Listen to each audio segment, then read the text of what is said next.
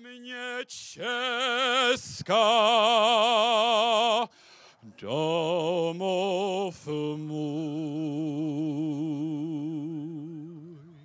Die tschechische Nationalhymne verklingt und Militärflugzeuge malen die Farben der Fahne an den Himmel, blau, weiß und rot.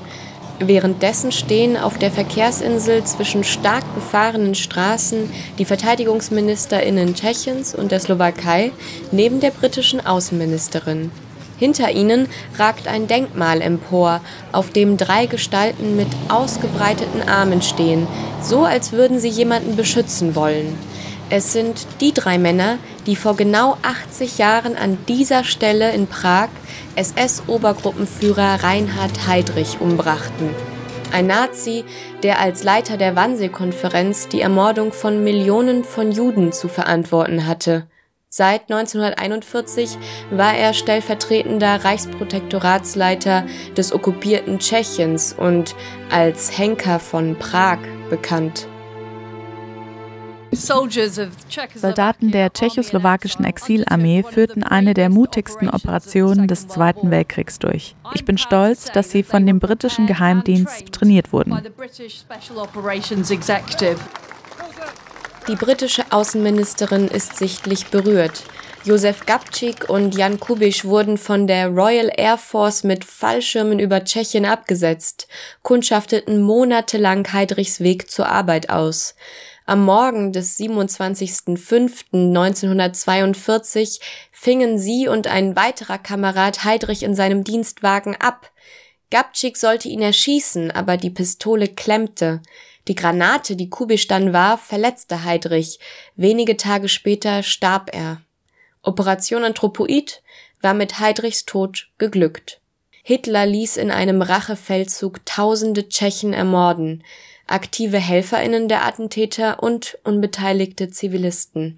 Auch die Männer des Attentats wurden entdeckt und mussten sterben.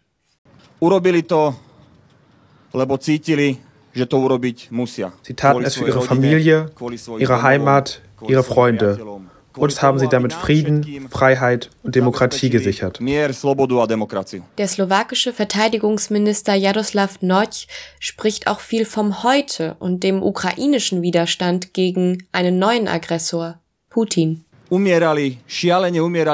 in Tschechien nach der Operation Anthropoid. Tausende Menschen starben. In Lidice, im Dorf Ležáky, in ganz Tschechien so sterben heute tausende UkrainerInnen. Die starke Solidarität mit der Ukraine ist verknüpft mit den eigenen Erfahrungen der Okkupation durch Nazi-Deutschland. Lange mussten Tschechen und Slowaken um die eigene Freiheit ringen.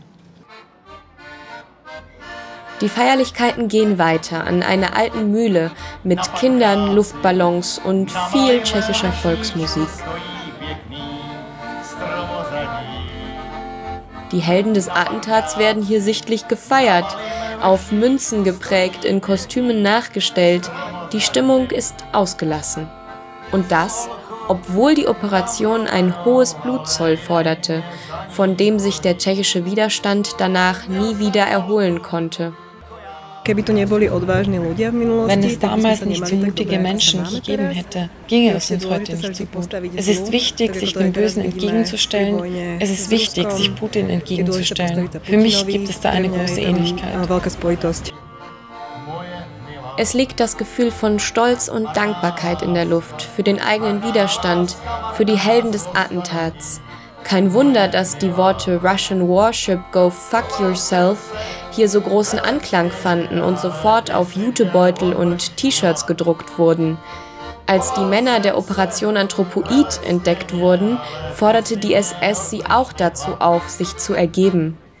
Die unmissverständliche Antwort und letzten Worte der Attentäter waren Wir sind Tschechen, wir ergeben uns niemals, hört ihr? Niemals noch eine Parallele zu heute.